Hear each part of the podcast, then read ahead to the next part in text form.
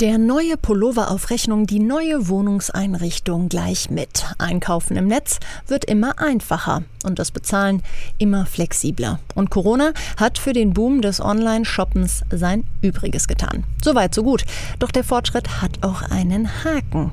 Viele Konsumenten verlieren den Überblick über all die Zahlungen und Rechnungen. Im schlimmsten Fall übernehmen sie sich. Unangenehm für den Verbraucher, aber eben auch für die Unternehmen, die ja logischerweise darauf angewiesen sind, dass ihre Kunden zahlen. Im letzten Eskalationsschritt klopft dann oft das Inkasso-Unternehmen an. Die Branche genießt nicht den besten Ruf, etwas, was sich ändern soll. Warum und vor allem wie? Darüber wollen wir heute sprechen mit Sven Schneider, Geschäftsführer bei Paigo. So klingt Wirtschaft. Zukunftsthemen für Unternehmen. Ein Podcast der Solutions bei Handelsblatt. Guten Morgen, Sven. Guten Morgen, Jessica. Ich habe schon ein bisschen angeschnitten, aber ich nehme an, du hast da bessere Zahlen, noch bessere Insights. Warum ist das Thema Encasso heute vielleicht noch viel relevanter als vor zehn Jahren?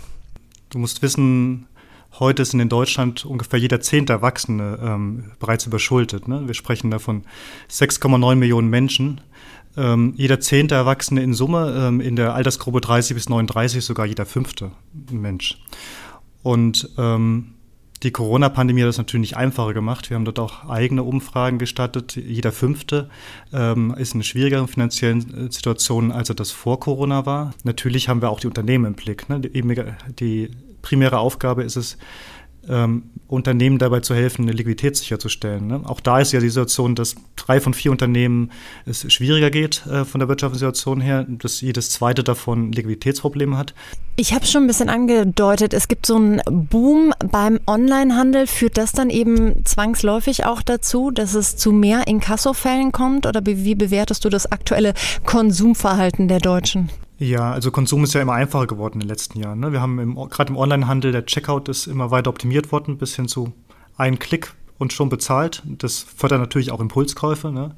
Am Ende haben sie aber vor allem auch Geschäftsmodelle äh, verändert. Ne? Große Anschaffungen, die share ich heute oder viele digitale Geschäftsmodelle stellen von einer einmaligen Zahlung um auf hin zu einem Abonnement.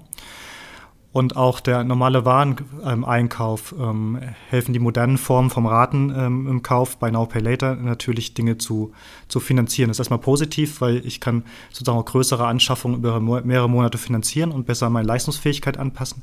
Die Schattenseite ist aber natürlich auch, dass Menschen den Überblick darüber verlieren, wie viele finanzielle Verpflichtungen sie eigentlich eingegangen sind oder ihre finanzielle Leistungsfähigkeit überschätzen, weil das lernt ja heute auch keiner in der Schule, ähm, wie man mit Finanzen ähm, richtig umgeht. Und wenn dann irgendwas Persönliches passiert vielleicht noch oder wie jetzt in der Corona-Pandemie plötzlich äh, man vielleicht in Kurzarbeit gerät, dann ähm, kommt es halt schnell zur Schieflage.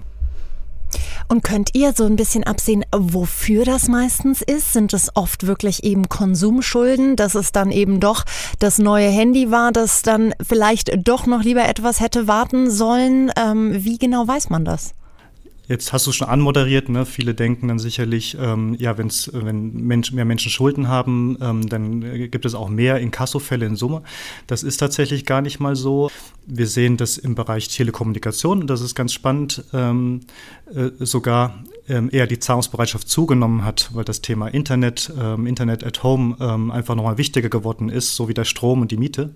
Was wir aber klar sehen, ist dieser Trend aus dem E-Commerce. Das merken wir dann auch ähm, tatsächlich ähm, dann bei den Zahlungsausfällen. Das heißt, der E-Commerce wächst, das Thema Pay-TV wächst und im E-Commerce ist es sogar weniger die Fashion ähm, als Elektroartikel ne? und, und, und Dinge für die, fürs Zuhause, die, wo dann einfach mehr konsumiert wird und am Ende dann auch Zahlungen ausbleiben. Jetzt muss ich gestehen, auch ich hatte schon mal ein Inkassoschreiben. Nicht, weil ich es nicht unbedingt hätte zahlen können, ach so, ach so sondern weil ich es einfach schlicht vergessen habe und vergessen und vergessen. Und dann ähm, kamen äh, Briefe, die dann doch sehr, sehr explizit waren, ähm, die sich relativ böse anhörten und die vor allem so in schönem Juristendeutsch äh, geschrieben waren. Ist alles gut ausgegangen. Ich habe es dann einfach überwiesen mit natürlich den entscheidenden mhm. Mahngebühren etc. Was ist jetzt euer Ansatz? Wo sagt ihr, okay, genau das wollen wir eigentlich nicht machen und inwiefern wollt ihr es anders machen?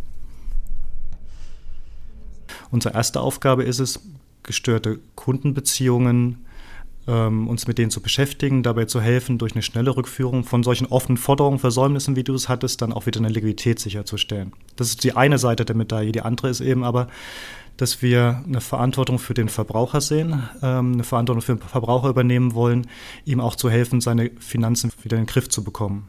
Und so wie du es beschrieben hast, du hättest eigentlich zahlen können, ähm, ist ja mal durchgerutscht. So unterschiedlich sind halt auch die Situationen, äh, vor denen Menschen stehen. So unterschiedlich ticken auch Menschen. Ähm, und deswegen setzen wir vor allem auf eine sehr persönliche Kommunikation und ähm, eben weniger im Juristendeutsch, sondern irgendwie angepasst auf die jeweilige Situation und versuchen möglichst auch dann individuelle Lösungen zu finden dafür.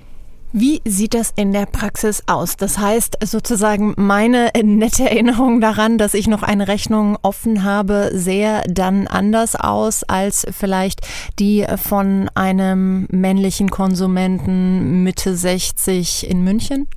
Das ist so. Also die das war jetzt bei dir vergleichsweise einfach. Ne? Du weißt, was du geschuldet hast und dass du ähm, ähm, das einfach schnell erledigen wolltest.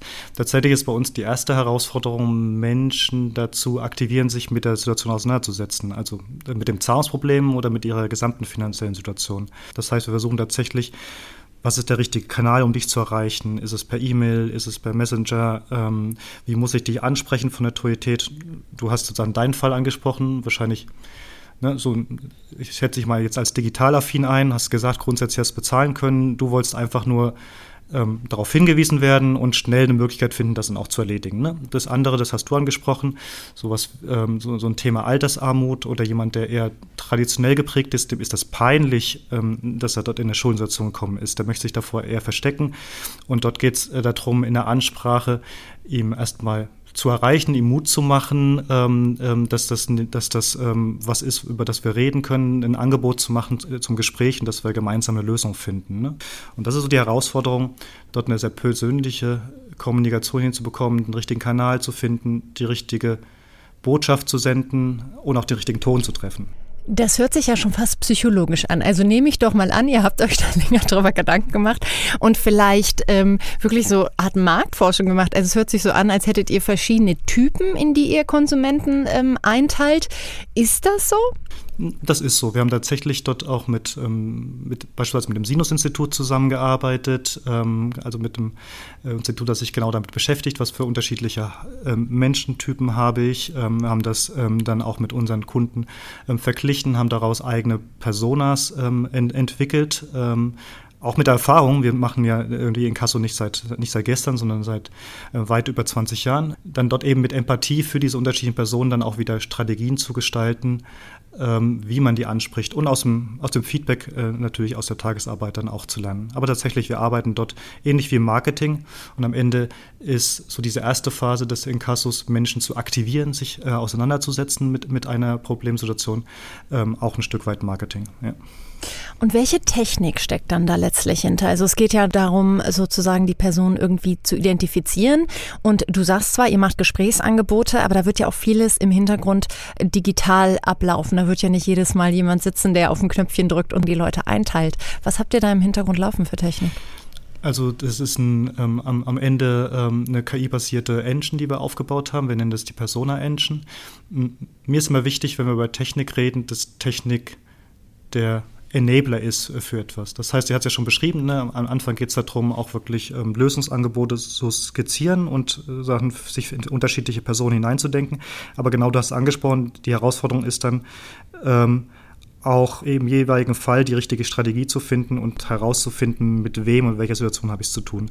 Und da haben wir tatsächlich einen, einen, mit Machine Learning auf Basis der vielen Millionen Vorfälle, die wir schon hatten, äh, eben einen Algorithmus aufgesetzt, der relativ schnell erkennt, äh, was die geeignete Strategie sein soll, aber auch immer weiter lernt. Das heißt, äh, mit jedem Kontakt, Kontaktversuch ähm, eben auch die Situation neu bewertet und gegebenenfalls auch die Strategie wieder wechselt. Ja. Und wenn du sagst, wir machen ein Gesprächsangebot, wir können darüber reden, was heißt das genau? Weil ich meine, eine Forderung ist eine Forderung. Inwiefern unterscheidet ihr euch da von anderen Inkassounternehmen?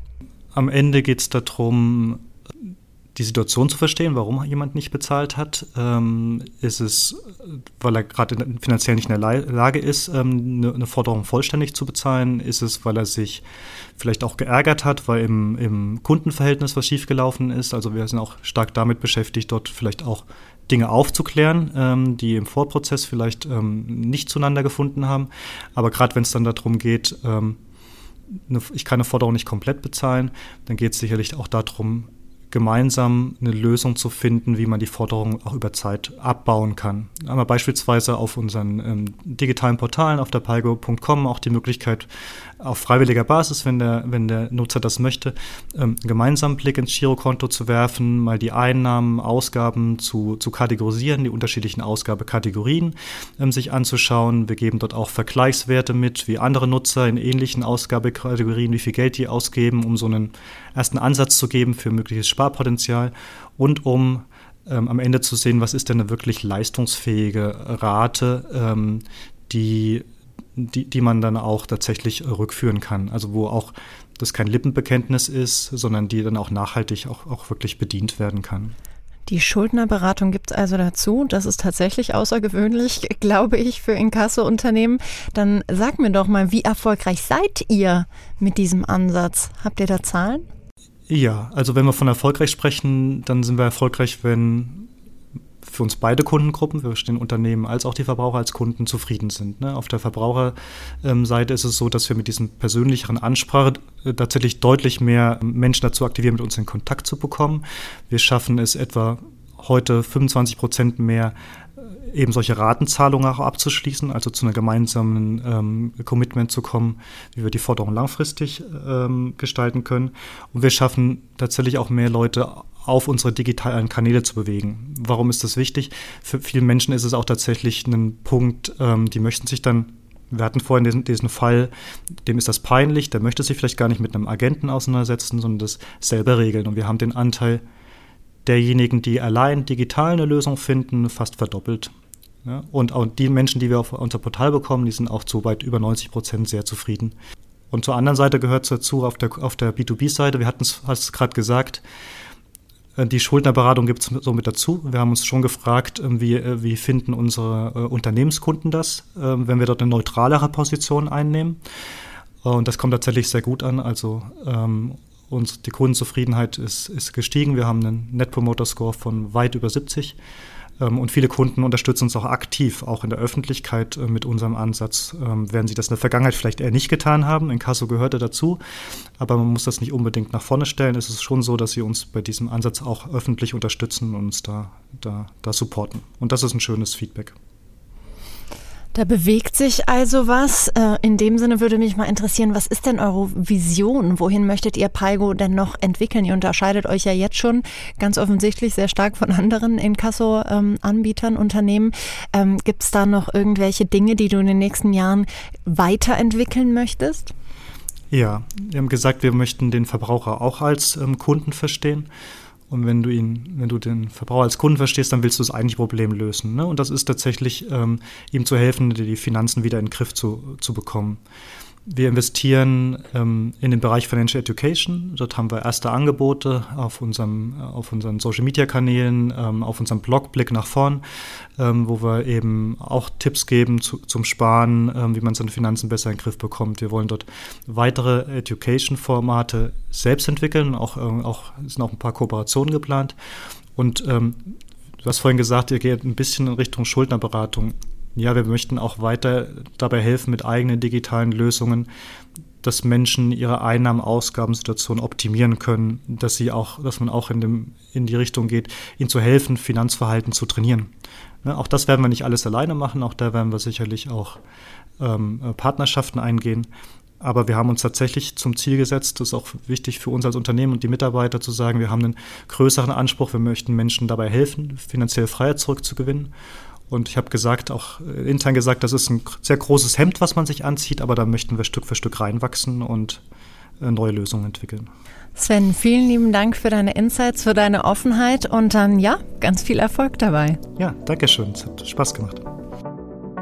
So klingt Wirtschaft, der Business Talk der Solutions bei Handelsblatt. Jede Woche überall, wo es Podcasts gibt. abonnieren Sie.